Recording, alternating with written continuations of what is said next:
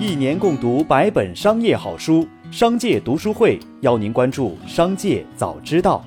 首先来关注今日要闻。据悉，中国房地产业协会预计于十月十五号召集部分房企在京开座谈会。今日已有企业接到通知。对于会议内容，一位消息人士表示，可能是近期市场有些动荡，有些房企比较困难。这次会议听听房企意见，摸下底。另一房企内部人表示，与会人员级别在副总裁以上，这个时间节点有企业较高级别人员参加，预计这个会议将具有风向标意义。光耀集团管理人微信公众号十一号发出公告，正式宣布光耀集团破产。资料显示，光耀集团成立于二零零二年，主营业务是房地产开发，并涉足建筑、物业、金融、环保等多个领域。该公司曾荣获广东房企品牌价值 TOP 十和中国房地产百强企业。再来关注企业动态。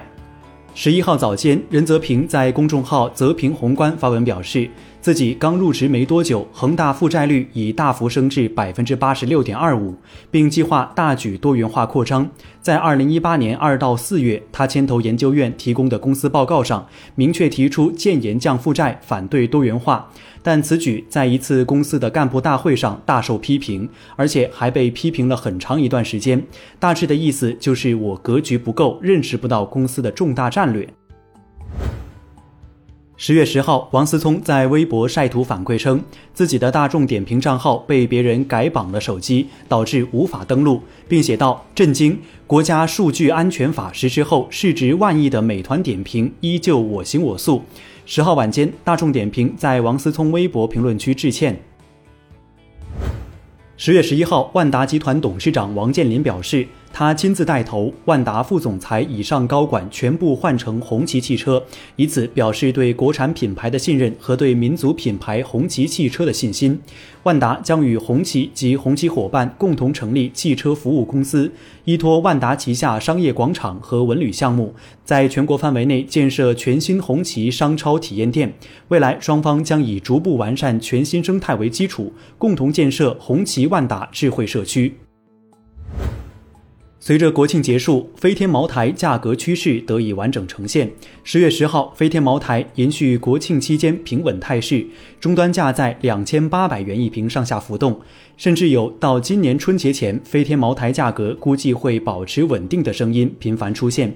业内专家指出，茅台加大直供渠道合作范围，在一定程度上遏制了价格的持续上涨。近日，恒大新能源汽车投资控股集团有限公司发生工商变更，注册资本约由二十点一五亿美元增至二十五点一五亿美元，增幅约百分之二十四点八一。股权穿透信息显示，该公司由恒大新能源汽车控股有限公司间接全资控股。十月十一号，新氧科技针对使用明星照片引发的网络侵权责任纠纷向当事人进行道歉。新氧表示。近日，我司新增多条开庭公告信息，均为针对我司运营公众号文章中使用明星照片引发的网络侵权责任纠纷。面对诉讼，新氧已经与当事人积极沟通并和解，将全力配合北京互联网法院的相关工作。我司对所有当事人造成的困扰表示诚挚的歉意。国美零售表示，将为控股股东五家公司提供管理服务。目标公司未来几年预期将给国美零售累计带来万亿以上交易规模的提升，有利于各战略业务板块的成熟发展。公司将在时机成熟时，考虑将电器供应链与乙公司拆分独立进行资本运作。家庭健身科技品牌野小兽近日已完成过亿元人民币 A 轮融资，本轮融资由小米集团领投，顺为资本与青科创投跟投。野小兽也正式成为小米生态链企业之一。野小兽成立于二零一五年，是国内最早一批布局家庭智能健身赛道的企业之一。旗下明星健身产品有动感单车、跑步机、划船机、椭圆机等。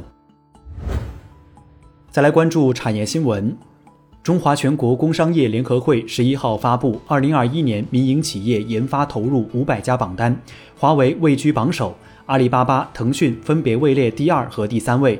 该榜单入围门槛为上年度研发投入二点三七亿元，五百家企业研发费用总额七千四百二十九亿元，其中投入最高的企业研发费用为一千四百一十九亿元。十月八号，北京市海淀区人民法院披露了一起破坏计算机信息系统罪的案件，当事人被判处有期徒刑五年六个月。该软件是一款名叫“大牛助手”的 App，其通过虚拟定位技术将虚假的位置传送至钉钉系统，以达到打卡的效果，主要供上班族和学生使用。该软件年费为八十九元，月费为二十五元。截至案发，用户近十万余人次，收取费用四五百万元。最后，再把目光转向海外。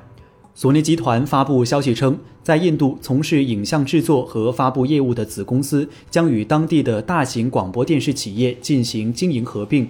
预计合并后的公司将成为印度最大的广播电视企业。索尼持股百分之五十以上，投资额为一千五百亿日元左右。以上就是本期《商界早知道》全部内容，感谢收听，下次再见。